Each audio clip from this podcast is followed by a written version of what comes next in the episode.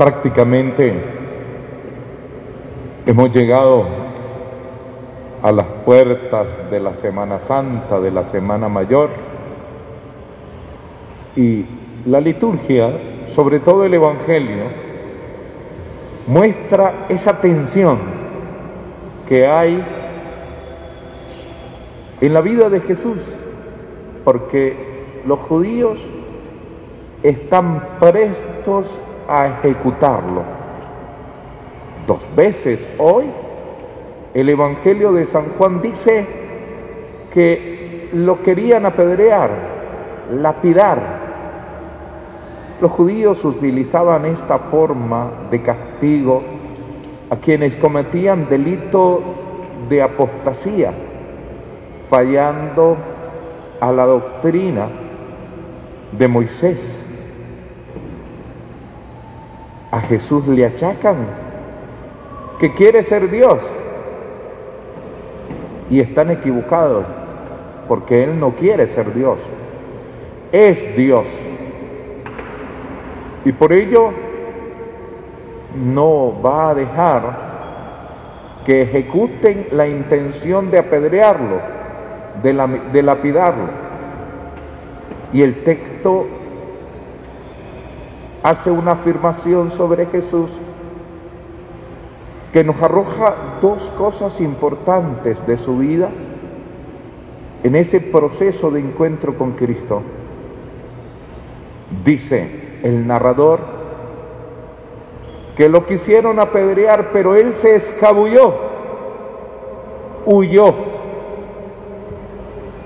De ese huir de Jesús, podemos sacar dos cositas y ambas son positivas. A pesar de que pues es raro ver a Jesús, a Dios, correrse, huir, escabullirse. La primera cosa es, puede ser que siente miedo y de hecho lo sentirá. ¿Acaso en el monte de los olivos, cuando estaba ahí sudando, sangre, de la presión, de la tensión, no le pide a Dios que pase de largo ese cáliz. O sea, que, que no lo enfrente con la realidad que le espera al día siguiente, con la muerte en cruz. Pero ahí nomás recapacita, diciendo, pero no, si para eso he venido, para eso he venido. Y se quita de encima la idea lo mismo aquella expresión en el monte Calvario, Padre, ¿por qué me has abandonado? Es signo de la humanidad de Jesús. ¿Siente miedo? Sí, siente miedo. Pero eso es de humano. Nos está confirmando Jesús que es hombre, como lo profesamos en el credo. Está confirmando lo que creemos y que su muerte no será ficticia, aparente, sino real. Morirá Jesús, morirá Jesús. Y él se escabulle, tiene miedo. Pero además hay un segundo elemento. Él tiene dominio de los hechos. Su muerte no es circunstancial. No es que lo agarraron y lo apedrearon y ahí terminó todo, no. Él sabe cuándo dará el paso. Él tiene dominio. Él se entregará habiendo llegado la hora. Lo que enriquece su proyecto de amor hacia nosotros. Porque no es lo mismo morir así de repente, accidentalmente, lo apedrearon y murió y ya. No, él va en búsqueda de la cruz. Y por eso huye, porque no ha llegado la hora. Él sabrá cuándo entregarse, Él se entregará. Puede todavía huir, fíjense, puede huir. Se escabulle entre la gente. Y si ha querido, se regresa a Nazaret, se olvida de todo, del proyecto. Basta coger camino de noche, salir de Jerusalén, enrutarse hacia el norte a Galilea, buscar su pueblito y morir en el anonimato o desaparecer en el anonimato.